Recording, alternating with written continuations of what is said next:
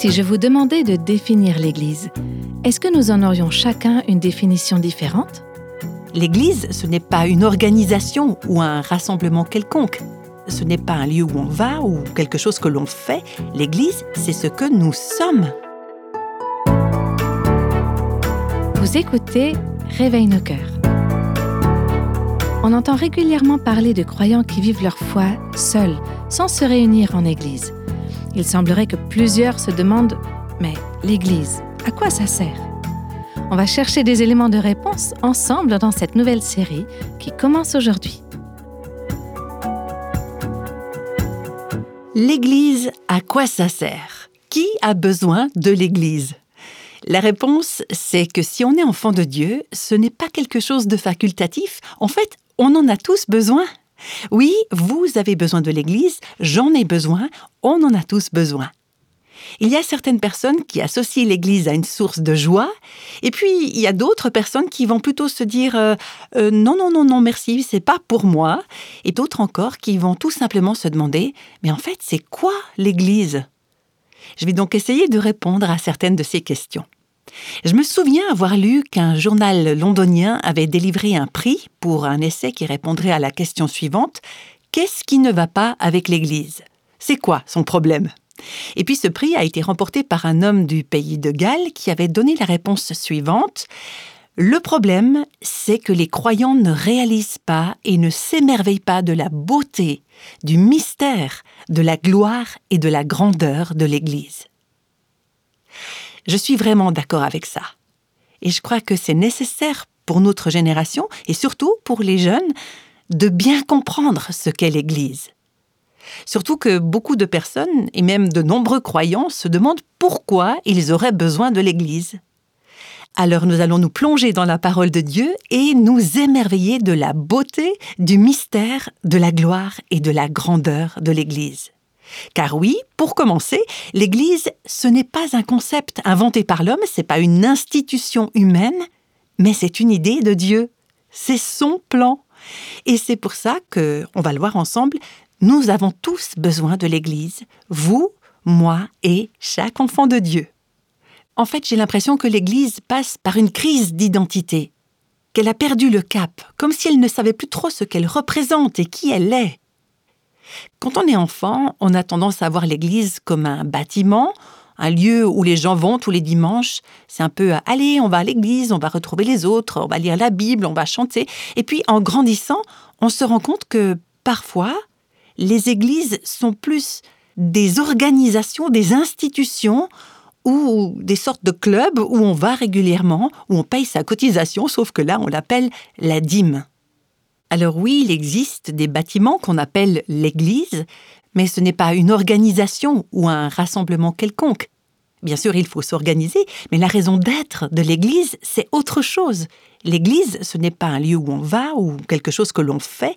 L'Église, c'est ce que nous sommes. Oui, on appelle nos lieux de culte Église, mais l'Église, c'est bien plus que juste l'endroit où l'on va. Je vais essayer de clarifier tout ça. Quand on étudie les Écritures, on voit qu'il y a deux concepts derrière le mot Église. D'une part l'Église qu'on écrit avec un E majuscule et l'autre avec un E minuscule. Alors qu'est-ce que c'est que l'Église avec le grand E? Quand les Écritures parlent de l'Église, elles se réfèrent à tous les vrais croyants, de tout temps et hein, de tout lieu, tous ensemble, les vrais croyants forment l'Église avec un grand E. Certains l'appellent l'Église universelle ou l'Église invisible. Donc si vous êtes enfant de Dieu, vous êtes membre de l'Église, puisqu'elle rassemble tous les vrais croyants, ceux qui sont unis au Christ et unis les uns aux autres. Quand vous avez été sauvés par Christ, vous êtes entrés dans la famille de Dieu. Vous êtes devenus membre de l'Église que vous le vouliez ou non, si vous êtes véritablement une personne croyante, vous faites partie de cette Église avec un grand E. On peut lire dans la deuxième lettre à Timothée, chapitre 2, verset 19, Le Seigneur connaît ceux qui lui appartiennent. Donc voilà, l'Église avec un E majuscule. Et maintenant, voyons ce qu'est l'Église avec un E minuscule. Il s'agit de l'Église locale, qui est l'expression, la manifestation visible du corps de Christ sur terre. Il y a certaines personnes qui font partie d'une église locale, mais qui n'appartiennent pas à l'église avec un et majuscule. On peut donc trouver dans l'église locale ce qui est représenté dans les Écritures comme euh, le blé et l'ivraie, ceux qui sont de l'église de Christ et ceux qui n'en font pas partie. Et ça, ce sera mis en évidence à la fin des temps quand Dieu va révéler toutes choses. Alors vous pouvez aller à l'église, quelle que soit la dénomination, et ne pas nécessairement faire partie de l'église en tant que corps de Christ. On va prendre la lettre aux Éphésiens, qui est un excellent exposé théologique sur l'Église et qui met en relief la gloire et la beauté de l'Église telle que Dieu l'a instaurée. Dans le chapitre 3, Paul dit qu'il veut mettre en lumière pour tous les hommes comment se réalise le mystère caché de toute éternité en Dieu, qui a tout créé par Jésus-Christ.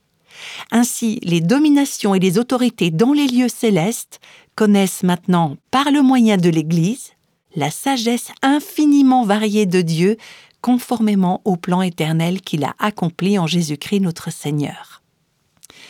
Là, vous allez peut-être dire, euh, tu peux répéter, euh, s'il te plaît? En fait, Paul dit que Dieu a un plan un plan qu'il a conçu, qu'il a imaginé de toute éternité. C'est un plan qui veut réunir les juifs et les non-juifs, les croyants de tous les temps, en un seul corps, le corps de Christ au sein de l'Église avec un E majuscule. Pour les croyants de l'Ancien Testament, il y avait là comme un voile, un, mystère. C'était quelque part en filigrane dans leur histoire, mais ils ne voyaient pas les choses aussi clairement que ce que nous, nous pouvons voir aujourd'hui à travers le Nouveau Testament. Alors oui, l'Église, c'est le plan. C'est la vision de Dieu depuis toute éternité.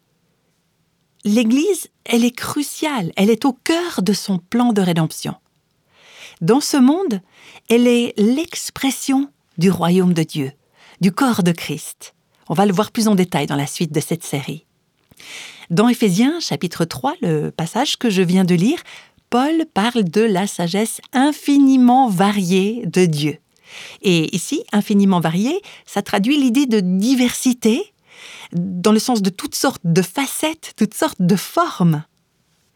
Et écoutez bien, cette sagesse infiniment variée de Dieu est révélée aux dominations et aux autorités dans les lieux célestes par le moyen de Christ. Qu'est-ce que ça veut dire les dominations et les autorités? Eh bien, ce sont les anges, à la fois les anges de Dieu et les anges déchus, qu'on appelle communément les démons.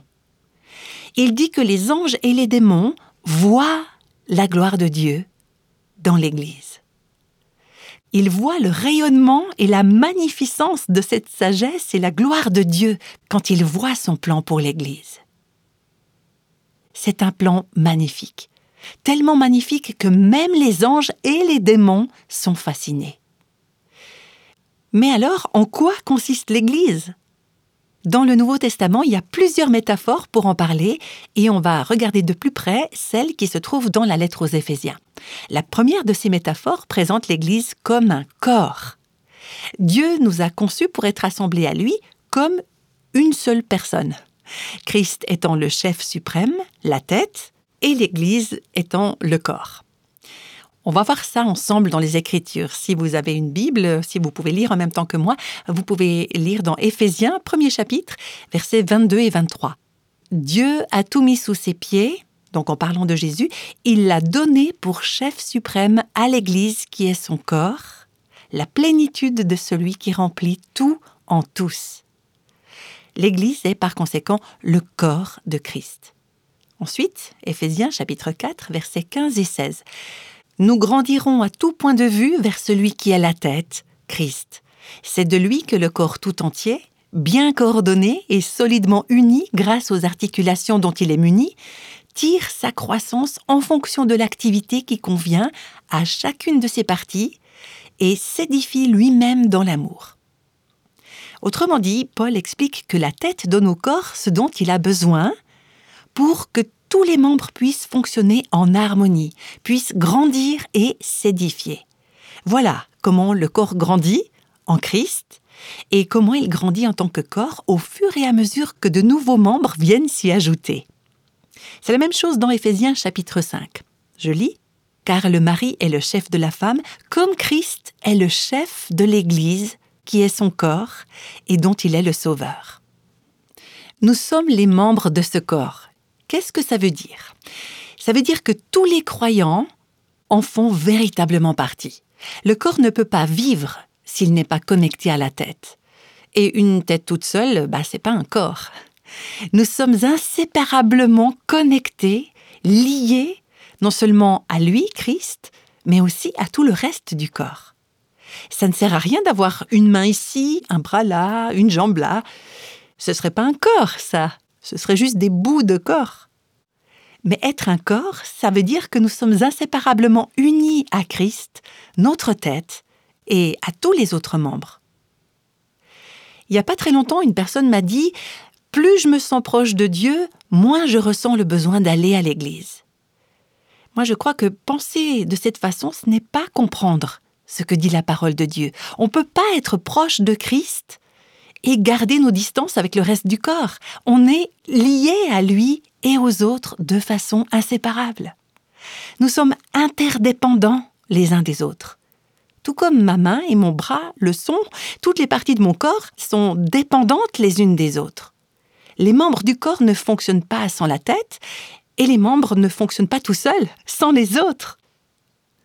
Nous avons besoin les uns des autres. Nous sommes interdépendants pour pouvoir vivre. Non seulement nous avons besoin des uns des autres, mais ça implique encore un autre aspect.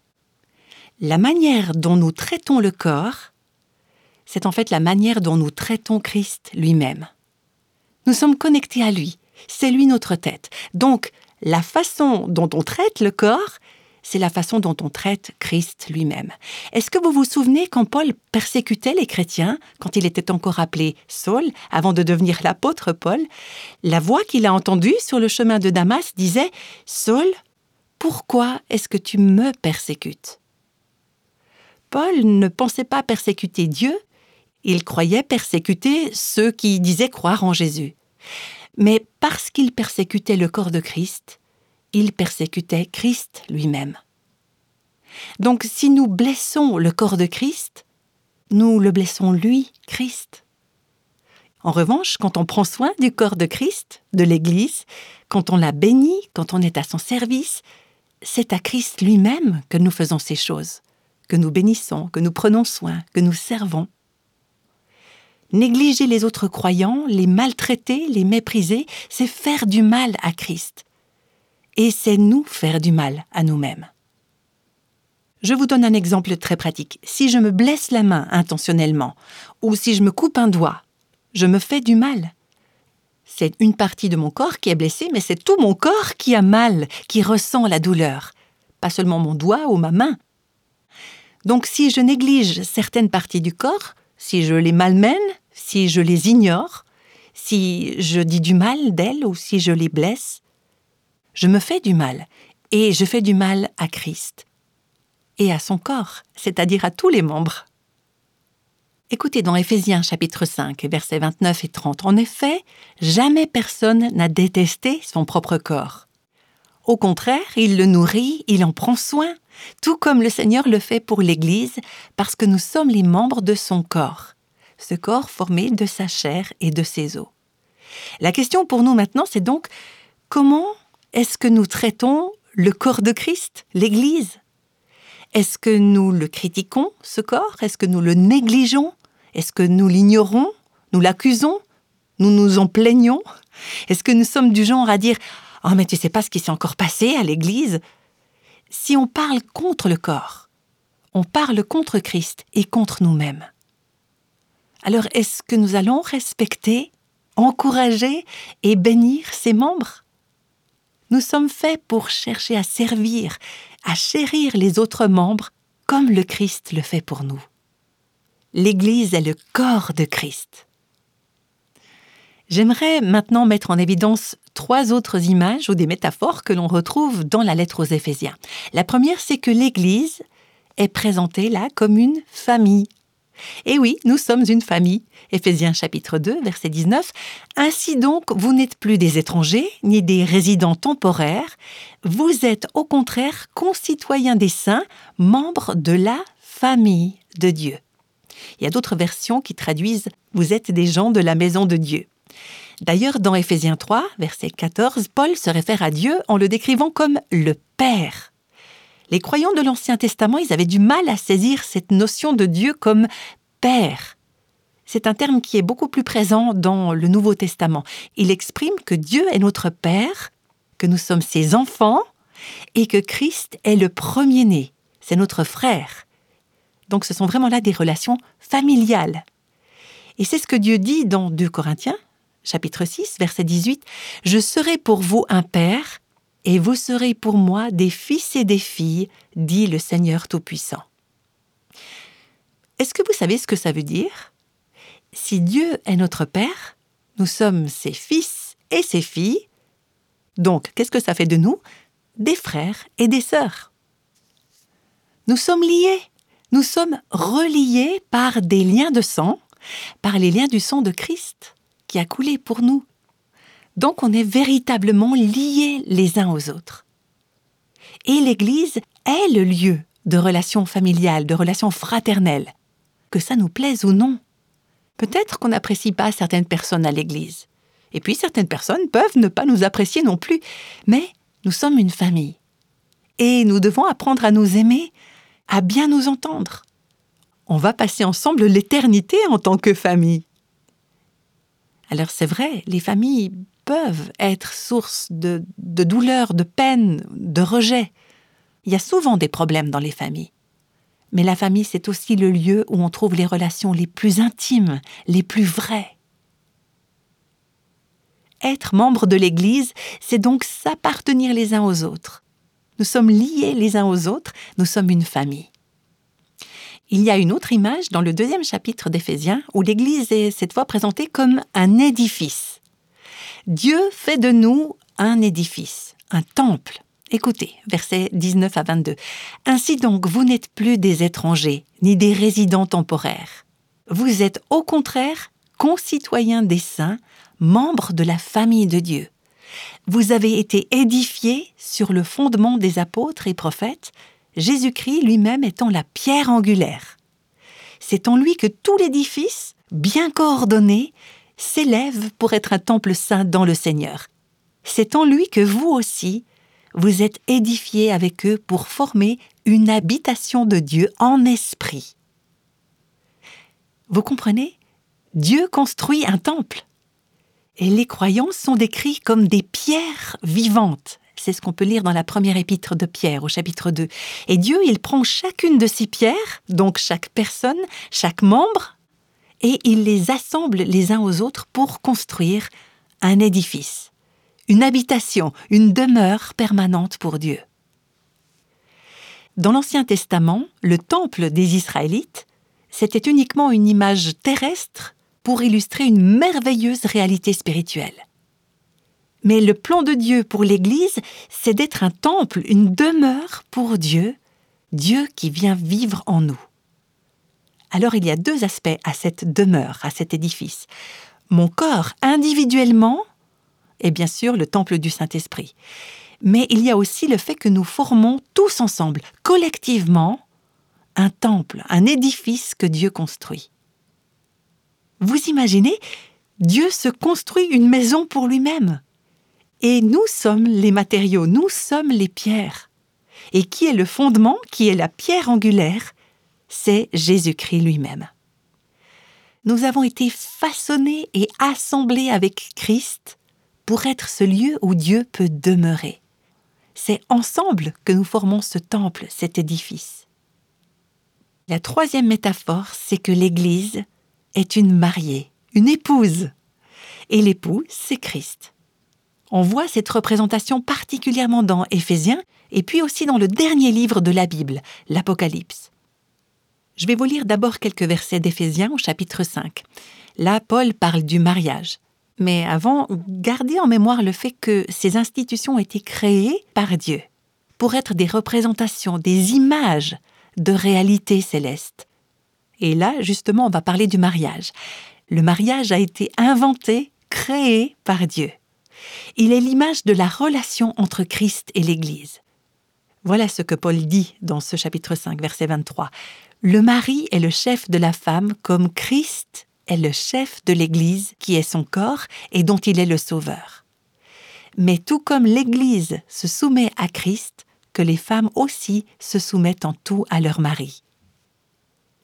Dans ce passage, il y a une relation époux-épouse. Et c'est cette relation qui se réfère non seulement au mariage d'un homme et d'une femme, mais aussi à la relation de Christ avec son Église. Je continue, verset 25. Marie, aimez votre femme comme Christ a aimé l'Église. Il s'est donné lui-même pour elle. Puis verset 28. Celui qui aime sa femme s'aime lui-même. Et verset 31. L'homme quittera son père et sa mère, s'attachera à sa femme, et les deux ne feront qu'un. Il est bien question de mariage là. Et puis il explique ce mystère, celui du mariage, est grand. Et je dis cela par rapport à Christ et à l'Église. Il n'y a aucun doute par rapport à ce qu'il dit. En tant que mari et épouse, pourquoi est-ce que votre mariage est tellement important? Pourquoi est-ce qu'elle est tellement importante la façon dont vous traitez votre mari? Et pourquoi elle est tellement importante la manière dont votre mari vous traite? Eh bien parce que à travers votre mariage, vous représentez un mystère un profond mystère, le mystère de la relation entre Christ et son épouse, l'Église. Dans sa deuxième lettre aux Corinthiens, chapitre 11, verset 2, Paul dit En effet, je suis jaloux de vous, de la jalousie de Dieu, parce que je vous ai fiancé à un seul époux pour vous présenter à Christ comme une vierge pure. Alors la prochaine fois que vous allez vous rendre à un mariage et que vous allez voir la mariée dans sa magnifique robe blanche, plus belle que jamais, que vous la verrez s'avancer dans l'allée au bras de son père jusqu'au futur marié, n'oubliez pas, c'est l'image de ce jour où nous allons être présentés à Christ comme une vierge pure, pour être son épouse, pour vivre éternellement pour lui, avec lui. Et pour terminer, on arrive au dernier livre de la Bible, à la fin du Nouveau Testament, c'est dans l'Apocalypse. Dans les derniers chapitres, vous allez trouver quatre références à l'Église comme étant une mariée, une épouse. Dans ces passages, elle est appelée l'épouse de l'agneau, l'agneau étant Christ, bien sûr. Je lis Apocalypse 19, verset 7. Réjouissons-nous Soyons dans la joie et rendons-lui gloire, car voici venu le moment des noces de l'agneau, et son épouse s'est préparée. Alors en pensant à l'Église comme étant l'épouse, et à Christ comme étant l'époux, il s'agit vraiment là d'une alliance amoureuse. Ce n'est pas un contrat qui peut être rompu. Christ ne va jamais divorcer de l'Église, jamais il ne va jamais cesser de nous aimer, de nous sauver. Il est notre éternel sauveur. Il est l'époux qui fait alliance avec nous dans une relation d'amour. Si vous êtes son enfant, vous faites partie de l'Église. Un corps, une famille, un édifice, une épouse, celle de Christ, notre époux céleste.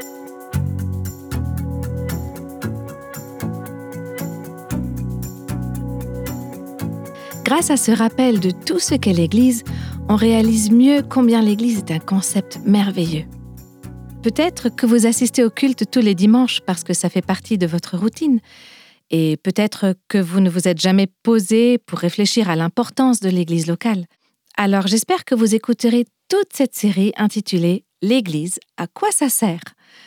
On y verra la différence entre une organisation et un organisme, et aussi comment cette notion s'applique pour le corps de Christ, car, on l'a vu, l'Église n'est pas un édifice, mais c'est nous. Et c'est vraiment une question de relation. Nous avons d'ailleurs un article sur le blog intitulé S'édifier les uns les autres, qui pourrait bien vous intéresser et que je vous encourage à lire. Vous pouvez le trouver sur notre site réveilnoscoeurs.com. Pour conclure ce podcast, je vous invite à prier ensemble. Seigneur, je te remercie pour ton plan magnifique. ce plan de l'Église. Merci pour ce grand mystère que tu nous as révélé. Merci pour le privilège de faire partie du corps de Christ, d'être liés les uns aux autres, d'être unis en Christ. Nous avons besoin les uns des autres. Alors aide-nous, Seigneur, à prendre soin de ce corps, à l'édifier et à le chérir comme tu le fais. Je prie au nom de Jésus. Amen.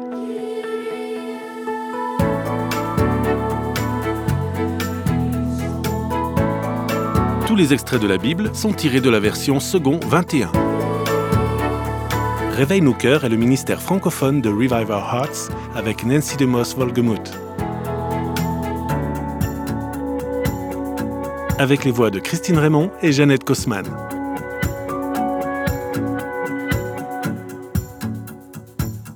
Quelle que soit la saison de votre vie, Réveille nos cœurs vous encourage à trouver la liberté, la plénitude et à porter du fruit en Christ.